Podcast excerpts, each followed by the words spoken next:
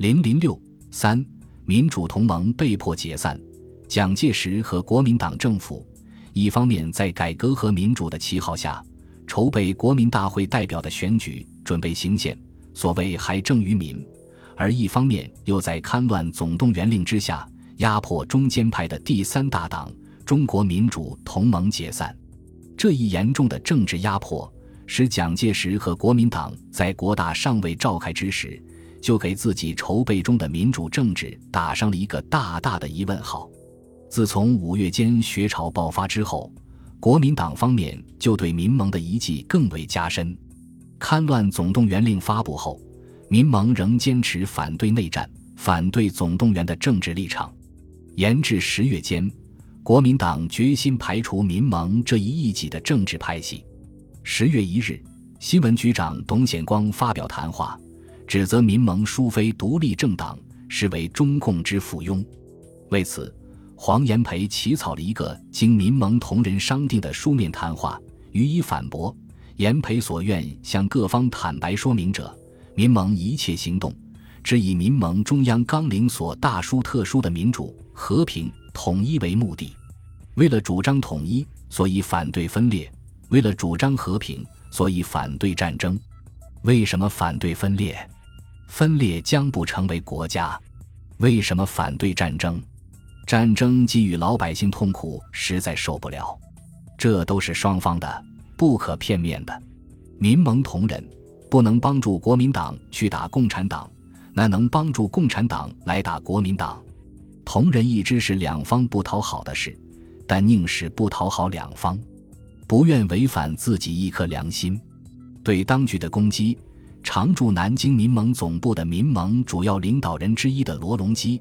也在报上公开进行了答辩，国民党方面一步步的强化对民盟施加的压力，他已容不得民盟以不同的政治观点进行自由答辩。十月三日，董显光就黄罗的答辩进一步攻击民盟，自参加政协以来无独立之政治主张，有之为追随共党，亦步亦趋，为世人所共见。十月七日。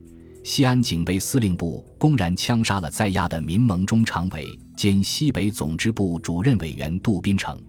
十月十三日，中国文化界戡乱救国总动员会声称，民盟在戡乱总动员令宣布后，尚认定共匪为友党，即无异于复敌，无意参加叛乱，应与共匪同在讨伐之列，要求当局明令解散。十月二十三日，南京梅园新村。高楼门两处民盟总部办事处均为警察围困，出入需检查。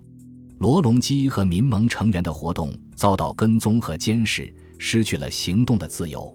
民盟作为一个从事合法活动的政党，面临的形势陡然紧张起来。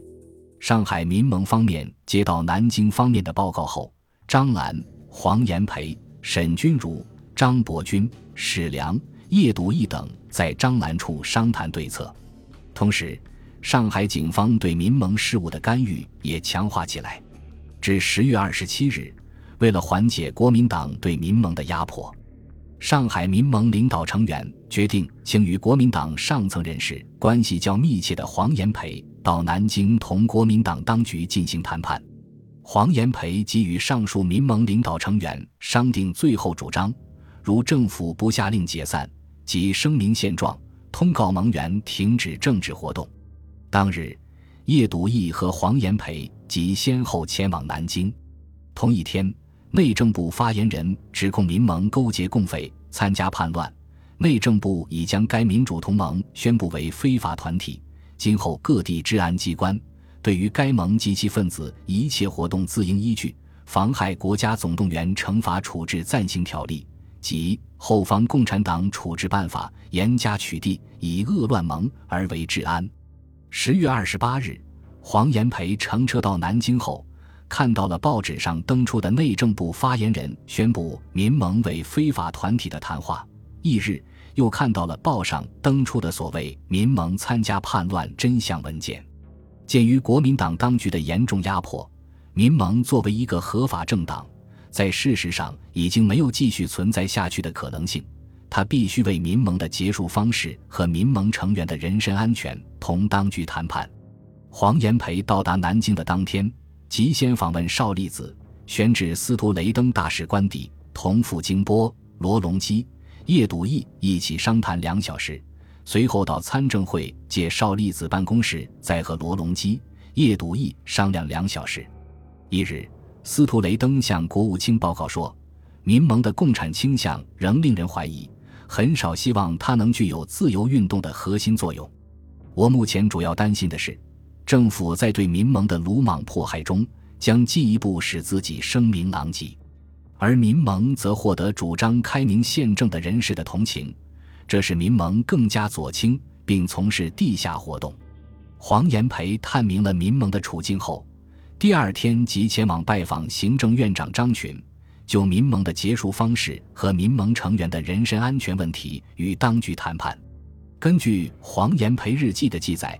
谈判的要点大体为：一、民盟解散由政府宣布还是由民盟自行宣布；二、民盟要求必须公告其成员免除登记；三、罗隆基个人的自由保障。民盟方面，黄炎培向张群、吴铁城要求政府宣布解散，而国民党方面既要迫使民盟解散，又不愿背解散民盟的反民主的政治包袱。因而逼迫民盟自行宣布。黄炎培提出的基本条件是：一、撤退监视，恢复自由；二、各地盟员一律无庸登记；三、代管或拨给房屋交还政府。在谈判中，和黄炎培个人友谊良好的张群采取了比较温和的态度，而在幕后的人则立场严峻。据黄炎培日记记载，夜九时。越军又招往谈，乃大变，取消换函，不允鲁生明日同赴沪，皆以某方为梗。余意将来往函续入总部解散内，准明晨八时半托稿送到。鲁生是明日携鲁生来面商。